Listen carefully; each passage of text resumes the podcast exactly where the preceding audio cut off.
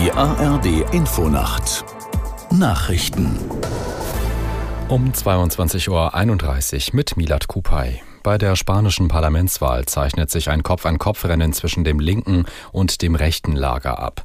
Nach Auszählung von über 70 Prozent der Stimmen liegt die sozialistische PSOE des regierenden Ministerpräsidenten Sanchez mit gut 32 Prozent knapp einen Prozentpunkt vor der konservativen PP. Der potenzielle Bündnispartner der Sozialisten, die Sammlungsbewegung Sumar, erreichte 12 Prozent. Der mögliche Partner der Konservativen, die rechtsextreme Vox, verliert im Vergleich zur letzten Wahl stark und kommt ebenfalls auf 12 Prozent. Damit würde keines der beiden Lager die absolute Mehrheit erreichen. Auf der griechischen Ferieninsel Rhodos sind 19.000 Menschen wegen der Waldbrände in Sicherheit gebracht worden. Sie mussten ihre Wohnungen oder Hotelzimmer in den Dörfern im Süden der Insel verlassen und wurden zu Sammelpunkten im Norden gebracht.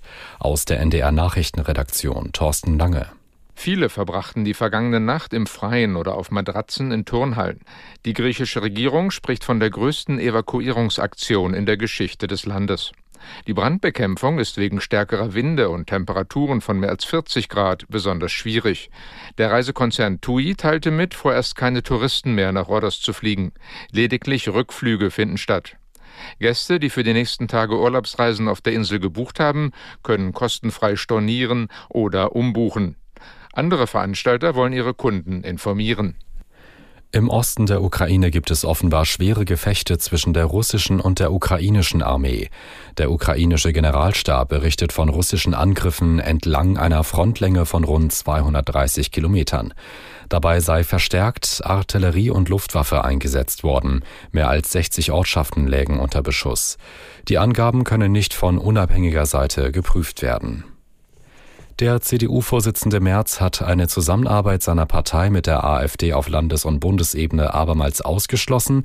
In den Kommunen plädiere er jedoch für einen pragmatischen Umgang mit gewählten Vertretern der AfD, sagte Merz im ZDF. Wir sind doch selbstverständlich verpflichtet, demokratische Wahlen zu akzeptieren. Und wenn dort das nochmal ein Landrat, ein Bürgermeister gewählt äh, wird, äh, der der AfD angehört, ist es selbstverständlich, dass man nach Wegen sucht, wie man dann in dieser Stadt weiter arbeiten kann der Vorsitzende der CDU Merz. Das Wetter in Deutschland im Osten sowie im Süden trocken, ansonsten wolkig, stellenweise Regen, teils gewittrig 17 bis 13 Grad. Morgen unbeständig mit Schauern und Gewittern, nach Osten und Südosten hin länger heiter bei 18 bis 30 Grad. Die weiteren Aussichten Dienstag im Süden Schauer und Gewitter, nach Norden hin unbeständig 17 bis 24 und am Mittwoch wechselhaft bei 17 bis 23 Grad. Das waren die Nachrichten.